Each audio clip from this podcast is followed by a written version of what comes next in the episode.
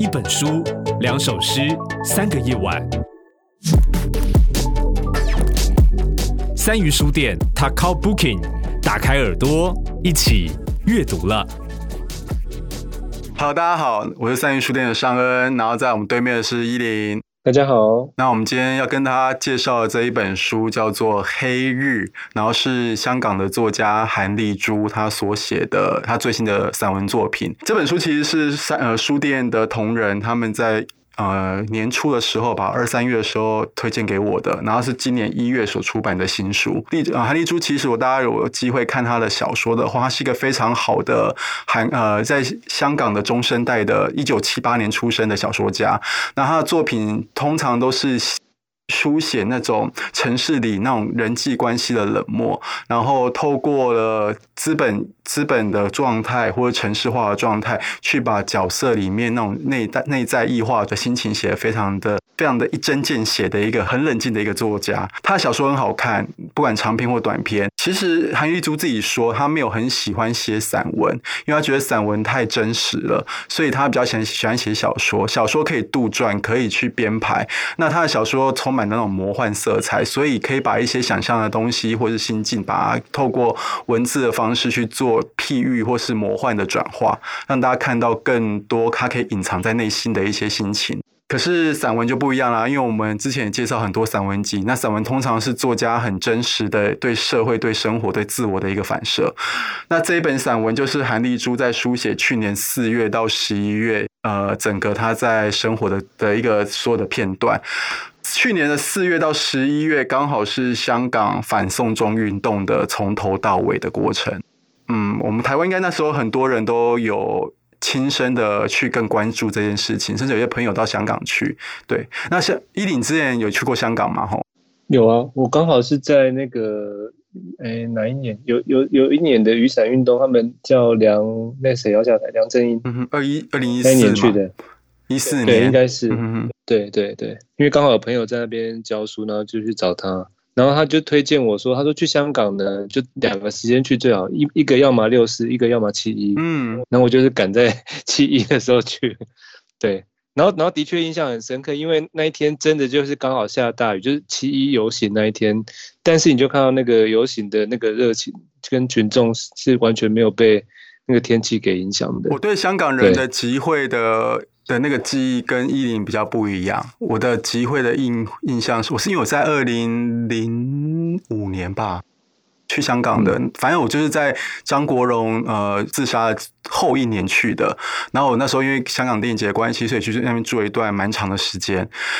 也在四月一号的时候到文华酒店，看到很多人聚在那边。然后那天晚上很多人聚集在维多利亚港那边，所以我对香港人的集会结果其实的印象是张国荣的纪念日。从这里切入，是因为《黑日》里面前面，呃，我我自己因为它故事很长，呃，它散文很长，总共四百多页，所以我大概没有办法全部的慢慢去介绍。它的架构就是从呃四月写到十一月，那每一个月都有若干篇的。日记式的散文在里面，我再抓几个 keyword 跟大家分享好了。第一个是我觉得他在里面这样写一个一种昆虫叫做蚂蚁，韩丽珠在里面有写蚂蚁像是他写呃，就是当蚂蚁窝若着火的时候，所有的蚂蚁会团结的把蚁后包成一个球，然后努力的往着火的蚁窝外冲冲出去。有时候幸运，蚂蚁跟蚁后都保保住了生命。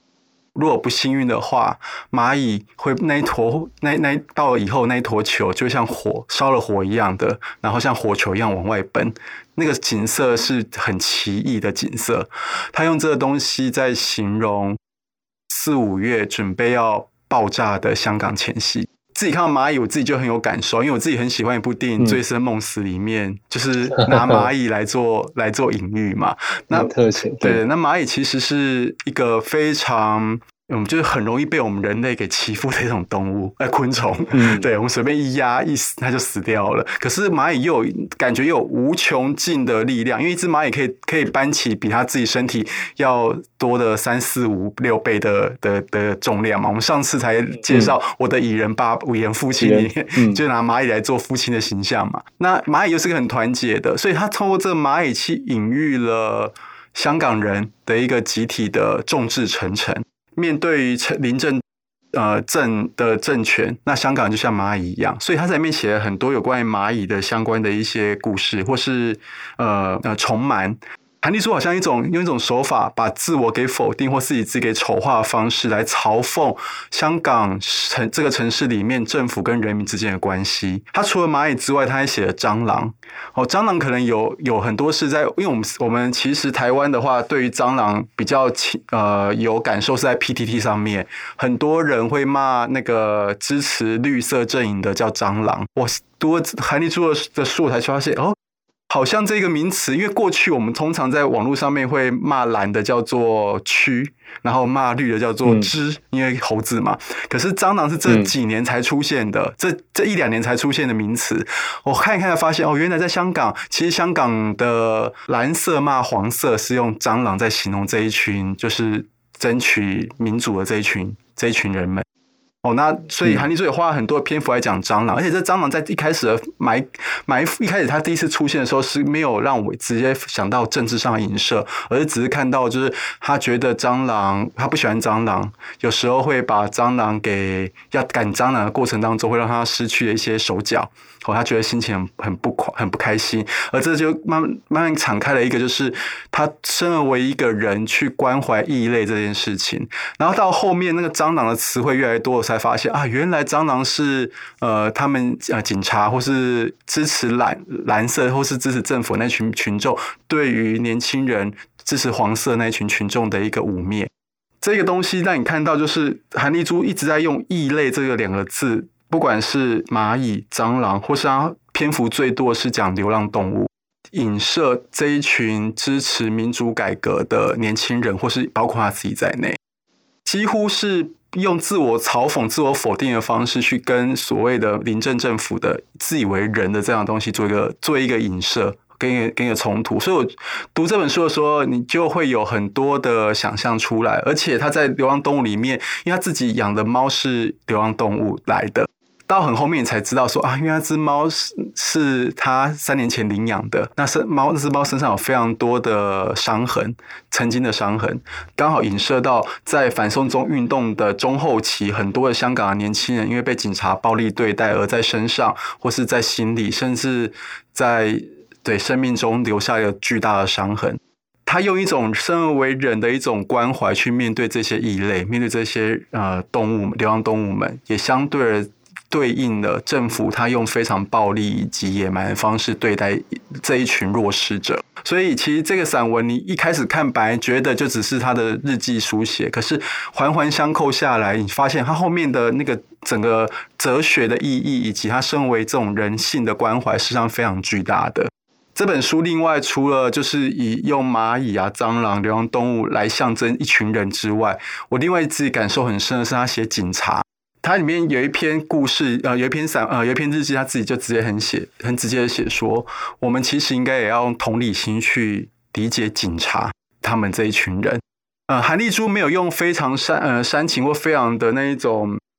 呃，软弱方式去看待警察的暴力，他也是非常严格的指，就是呃批判警察，警察呃随意使用他们的权力。但他还是提醒了所有的人们，都还是要用同理心去看待这一群施展暴力的警察们。那在前面呢，他一开始写警察我，我超爱的，因为他写的警察是什么呢？是《阿飞正传》里面的呃 刘呃张对刘德华，然后以及《重庆森林》里面的梁朝伟，然后无间道》里面的梁朝伟，就是你我们对于香港警察充满了很多的美好想象嘛，一有。来自于成龙的警察故事，那像我喜欢的是王家卫里面的那些警警察们。呃，谭丽珠在几个篇章里面用这样来写警察的故事，可是，在后面对于警察部分，他又用非常的直接的批判的方式去表现出他对于警察的暴力作为的一种愤怒。哦，所以这个转化以及变化，让我觉得也是一种对应中的讽刺。王家卫的警察对上了现实中的警察，所以你整个整个书里面你就看到非常多类似这样子用文学的手法去做对照跟对应，所以你读起这本散文的时候，你不会觉得那只是一个人的生命故事，你在看到很多文学技巧应用在这些散文上面，所以读起来空间就变更大了，想象力也变很大。嗯、那另外，如果呃大家喜欢一些作家的话，他在这这个这本书里面也写了，不管马奎斯、村上。啊，然后或是卡夫卡、米兰昆德拉等等这些作家，他会用他的某一些故事来对应香港发生的事情，那一种好像香港的这些现实世界以及那种悲惨的故事，好像从这些小说里面，这些这些大作家的小说里面走了出来，那一种力量反而让人觉得更悲伤、卑微。所以，其实看这本书的时候，我刚刚一开始跟依琳在闲聊的时候说，这本书看得好累哦，不能用太多力气看，不然你会一直哭。大家知道香港跟我们台湾之间的关系，那知道香港去年的处境，那韩丽珠嗯这样子写下去的时候，你的感染力就更强，因为他他这种想你有你他给你很大的想象空间，所以你很容易会让自己去感受。而且这本书呃前面的前就四月跟五月，你还觉得他写的很很随性，到了六七八九月之后，你就他就把每一每天香港发生的事情，用编年史的方式把它记录下来，所以你就会看到，不管是少女的眼睛被爆、被被打破、被打嘛爆眼的那些事件，或是有中文大学女生在课 在那个大厅大会堂里面自己说自己曾经在。被警察扣押期间的那种惨不忍寰的事的的对待的过程，每一个香港的重要的反送中过程中的重要事件，都被韩丽珠用编年编编年史的方式一天一天的记录下来。那种写实现实的残酷，在这个散文里面，虽然散文是浪漫的，可是现实是残酷的。这个残酷跟浪漫对比下来，才是真正的会划破人心的那一个那个是那那刀那个刀子刀子。因为还我觉得，毕竟作者他有很深刻的人文关怀的精神。那最后他用他写下我我自己印象很深的一个关键字叫“肉身”，在这个这本书里面经常出现这两个字。这个“肉身”代表着不只是抗争者，他们用肉身去去迎接这一些暴力，或是韩丽珠自己用肉身去体验这段过程，这个半年来的过程。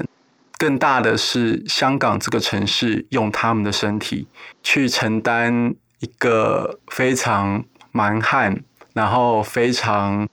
呃独裁的一个政府，那肉身也成为了这些香港人他们记住这一段故历史跟记忆的最好的一个载体。